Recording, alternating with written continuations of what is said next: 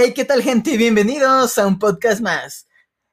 Hoy les traigo Canadá y Japón enviarán robots a la luna en un cohete de SpaceX de Elon Musk y las misiones se realizarán en 2022 y 2023 respectivamente.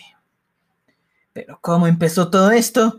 Canadá y Japón se apuntan a la luna, como ya les comenté, sus misiones saldrán en 2022-2023 la compañía eSpace, que está en Tokio, fue elegida para transportar los vehículos a bordo de un cohete SpaceX.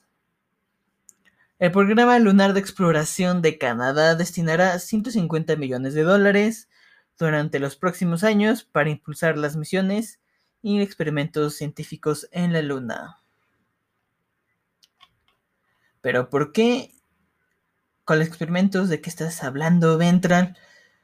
Pues el rover canadiense estará equipado con una computadora de vuelo con inteligencia artificial, una IA, que usará algoritmos para reconocer la geología lunar mientras atraviesa y recorre la superficie según el comunicado, mientras que el robot lunar de la agencia japonesa llamado Shaya Saksha Será pequeño y medirá unos 80 milímetros. Sí, es un bebé robot. De diámetro y pesará 250 gramos. Este rover solo tomará unas imágenes en la superficie y enviará cosas al centro de control para que empiecen a evaluar el terreno en 2023. No revelaron términos financieros. El rover ya se empezó a ensamblar en Alemania. A haber una pequeña estación espacial en la Luna y estará a bordo de un SpaceX. ¿Esto qué nos ingiere y a qué nos entra? Pues empezamos con el famoso, importante proyecto Artemis. Porque la NASA quiere encontrar agua y quiere explotar la luna, sus recursos. Por eso el rover Viper, que es el de Estados Unidos, se les adelantará a sus, compañeros. Este va a ser a finales de 2023, inicio de 2024, pero rumores indican que lo van a lanzar antes de, de Canadá y Japón.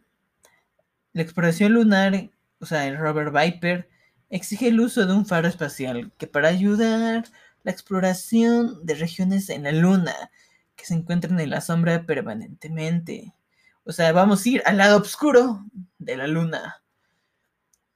Y estas áreas obviamente nunca han visto la, el Sol en millones y millones de años. Y puede que sean los puntos más fríos de un sistema solar. ¿eh? se rumora que puede ser el punto más frío que hemos tocado en un sistema solar no lo sabemos. Y esto es un claro ejemplo de que el humano ya no está interesado en este planeta actualmente, sino en explorar y explotar otros planetas.